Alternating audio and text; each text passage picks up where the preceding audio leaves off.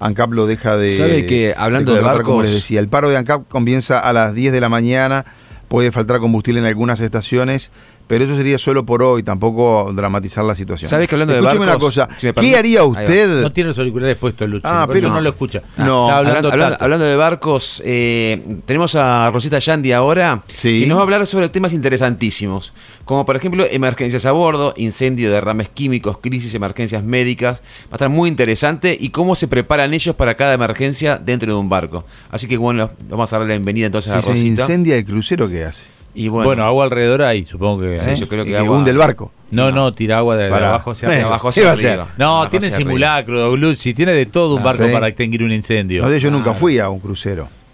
Pero que se No. incendie no me parece No, primero que no es nada, lo ideal. Primero No. que nada, un barco está compartimentado por secciones, o sea que Pero difícilmente vamos a hablar se- nosotros o hablar Rosita. que hable Rosita. Rosita. Buen día, Rosita, ¿cómo estás? Ya tienen, ya tienen todo el programa, háblenlo todos ustedes. No, si no tenemos ni idea que estamos especulando. no, recién alguien ahí dijo que el barco está dividido en compartimientos y es tal cual. Sí. Lo dije yo, Rosita. Eso lo aprendimos del Titanic cuando se hundió. No, callate, no, no. Mira, no quiero asustar a la gente, pero emergencias con- eh, ocurren, te diría que casi constantemente. Si no es una, es la otra. Eh, porque es una, es una ciudad flotante un barco. Tiene 4.000, 5.000 personas a bordo, errores humanos, eh, técnicos. Este, si bien hay unas reglas muy estrictas y, y vivimos pendientes de las reglas y vivimos alerta constantemente, vos siempre tenés el ocasional pasajero que te dejó la planchita de aplanar el pelo arriba de un programa de papel, arriba de la cómoda, y la acababa de usar y estaba caliente, o dejó alguno que fumó y tiró por el balcón la colilla, el viento la metió en un equipo de ventilación. Claro, flauta. Sí, claro, accidentes. Pasa de todo. Claro, porque aclaremos que en un barco de estos estás metiendo entre tripulantes y pasajeros 4.000 personas de repente o más. Claro, 4.000 a 5.000 personas en, en, te digo, ciudades flotantes donde pasa de todo. Si no se le quemó la freidora al que está haciendo papas fritas en la cocina, se, se incendió una parte de, un, de una máquina y todo todo esto sucede detrás de escena. O sea, nosotros sabemos qué pasa. El pasajero no tiene ni idea porque es el, son incendios pequeños que se estamos entrenados para apagarlos al instante. Pero son frecuentes estas estos mini incendios, digamos. no, para nada, para Ah. nada. No, no. Eh, digo, son, a ver, pasan, pasan, eh, pasan como en todos lados, qué sé yo. Eh, pasan, sí. Pasan. Sí, cortocircuitos nomás, porque un No, no, barco, cortocircuitos, por suerte, no. ¿no? Entre los pasajeros. Ah, entre los pasajeros, sí. No, los incendios que se ocasionan más a menudo es por culpa de los pasajeros. O Ah. sea, casi todos los materiales con los que se hacen las cosas de a bordo, alfombras, tapizados, cortinas, acolchados, son materiales, eh, eh, ay, ¿cómo se dice? Fire retardant. Que, Sí, sí. Que, que de- eh, no sé cómo se dice en español. Es como que el fuego demora más en consumirlos que otra cosa. Mm. Y entonces están hechos de esa manera los uniformes, o sea, las telas tienen que tratar de ser lo más retardant posible. Pero no quiere decir que obviamente todo se quema. Ya viste los incendios de barco como queda hecho una lata. Se, llama, se llaman eh, material inófugo, Rosita, eh, porque en Inócuo. aviación también, sí, exactamente. esa palabra. Sí, en aviación también te- se utiliza. Materiales lo más inófugos posible. Exactamente. Entonces, la tripulación está entrenada. Hay una cierta cantidad de tripulantes que son parte de los equipos de bomberos, de los cuales hay muchos a lo largo de todo el largo del barco. Mm. Estaciones de equipamiento de bomberos con todo el equipo, los, las mangueras, las botas, todo lo que te pase imaginar. Hay como vestidores en donde al, al, al sonido de un código que la tripulación sabe cuáles son, nos dirigimos todos a nuestro puesto de emergencia. Por ejemplo, a mí me tocaba, como gerente, me toca la evacuación del barco. O sea, yo tengo que cranear, que ya lo sabe de memoria, cómo, cómo y en qué orden salen los pasajeros eh, por sectores a sus botes salvavidas. Mm. A, a la cubierta y después a los botes salvavidas se encarga otro. ¿Eso de las mujeres y los niños primeros es cierto? No, no, no es tan así. No, no, no. Vas por sectores, cada uno tiene su lugar en un bote salvavidas, hay lugares para botes salvavidas mucho más que para la población de a bordo, porque si vos tenés, por ejemplo, un barco que se, eh, no sé, se le daña a un bote salvavidas, tenés que tener bote y balsas correspondientes a la cantidad de cuerpos a bordo.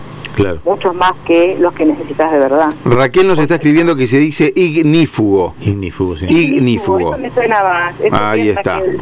Eso me suena más. Gracias, sí, a Raquel. De 33 nos está escribiendo. Se escribe ignífugo y se dice ignofugo. 33. Este, ¿Qué te iba a decir? Entonces nos entrenan todas las semanas en nuestros puestos de emergencia, eh, hacemos simulacros de, de, de abandono de barco. En ese caso bajamos solamente uno o dos o tres botes salvavidas para, para probarlos, las máquinas, de probar la tripulación, cómo los desengancha, eh, revisar, se revisan los insumos que hay dentro de los botes salvavidas constantemente, tienen un periodo de, de vencimiento, como los, los mismos los, los matafuegos y todas estas cosas, tienen periodo de vencimiento, filtros, cosas que se cambian, alimentos este, secos, este, hay de todo a bordo.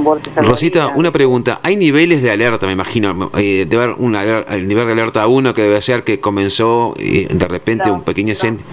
Y- hay un nivel de alerta y este, por ejemplo, el- hay, hay, hay códigos relacionados con, con emergencia de fuego, con emergencia médica, con hombre hombre a a- por la borda, que se fue por la borda, con derrame de, químicos, ya sea adentro del barco o que tenés un escape de combustible o de aceite al mar, que sería un desastre ambiental. Este, y ahí vos procedés de la misma manera para todo, porque se supone que en el momento que te están dando ese código acaba de iniciarse lo que acaba, Ujú. se acaba de ver, lo que lo que se inicia. ¿Será que hay gente que se cae del barco así al agua? Hay hay de todo. hay- Pero ahí ya mueren, ¿no? Digo, este. Es como caer un edificio. No, hay de todo, hay de todo. Si pones en la internet vas a ver que encontrás gente que la encontraron después de 24 horas todavía por la corriente del Golfo, hay otra gente que Ah.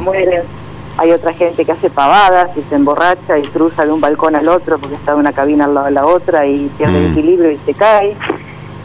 Y si no lo ven, se pierde. Si alguien lo ve y lo y delata el, el tema, o sea, pega el, pega el grito de auxilio, Ahí hay que parar el barco.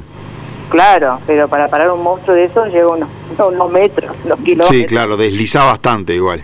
Desliza, vos lo que haces es largás un, un, un mop boat, es un man overboard boat, es un, es un botecito rápido para ir a rescatar a alguien que se fue por la borda o algún material que se fue por la borda y es una es un barquito que lo tirás, lo bajás con un ascensor rapidísimo eh, desde un cable a acero, Claro. eh, rápido mientras el barco todavía no se detuvo.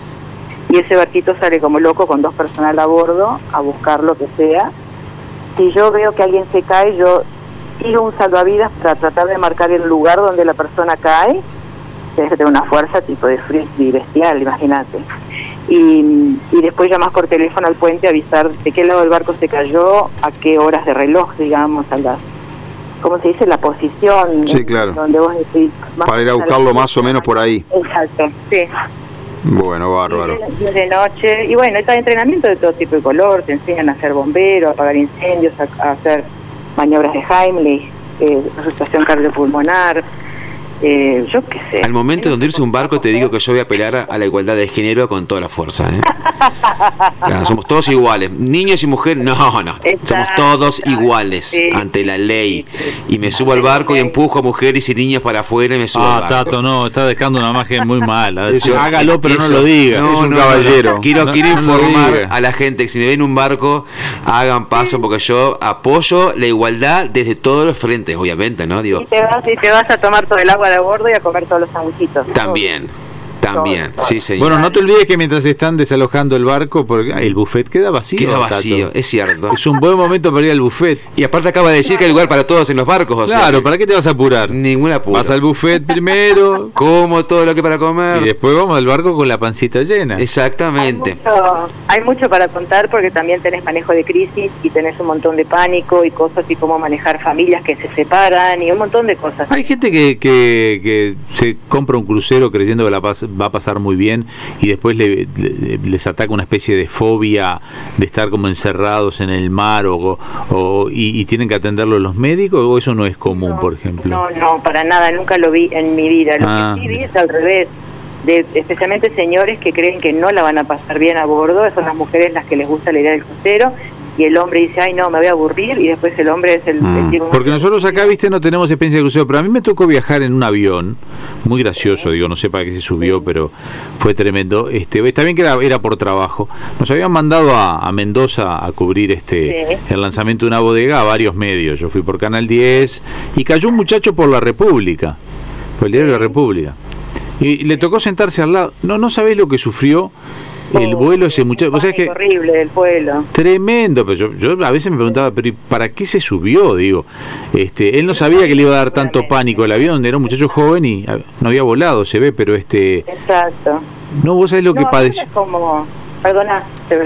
No, no, no, por eso me pareció que de repente alguien se podía subir con la expectativa de que el barco le iba a pasar bárbaro y después pasaba mareado todo el tiempo, de- con claustrofobia, encerrado, con miedo a estar lejos. No sé, te preguntaba si eso era común, pero veo que no. No, no, no, claustrofobia no. Eh, no porque no te olvides que es, una, es como una ciudad flotante, es Claro. enorme. ¿sabes? Es como si estás dentro de un shopping mall que está en el mar. Sí, sí, yo estuve un día de crucero. Yo estuve un día Y lo bajaron. y me bajaron. Sí. No, me invitaron a hacer el cruce. No, no de lo aguantaron Me más. invitaron a hacer eh, a conocer un crucero Mm. por temas periodísticos, pero a mí me bajaron en Buenos Aires. Era un día, de- Nada, de- era, nada, eh, nada, era una no noche. Claro. Eh, no viste nada. Me Engordó dos kilos, Gati, igual. Conociéndolo le, le alcanzó. Me quedaron dos Bueno. restaurantes por conocer. Sí, bueno, muy bien. Hombre al agua, dijeron. Acá, acá nos está escribiendo un oyente, dice que en un viaje por las Bahamas, por error, nos entró al camarote la, la alerta de incendio, dice Eco Bravo. Preguntó a Sí. tripulantes, me dicen que es una alerta de incendio, salieron como locos ahí a la estación de desembarco, nadie le daba bolilla. Exacto. No Este, no era nada, era, era un incendio en la cocina, con, está contando acá el oyente. Exactamente, porque el código Bravo va, va a ir por todo el barco, porque los tripulantes estamos por todas partes. Y el código Bravo es un código general y va a sonar dentro de la cabina del pasajero. El pasajero no tiene que ocuparse de ningún código porque obviamente no está entrenado. Si el pasajero tuviera que irse de reaccionar, tiene alarmas que las practica el primer día que se sube a bordo por obligación de la guardacosta.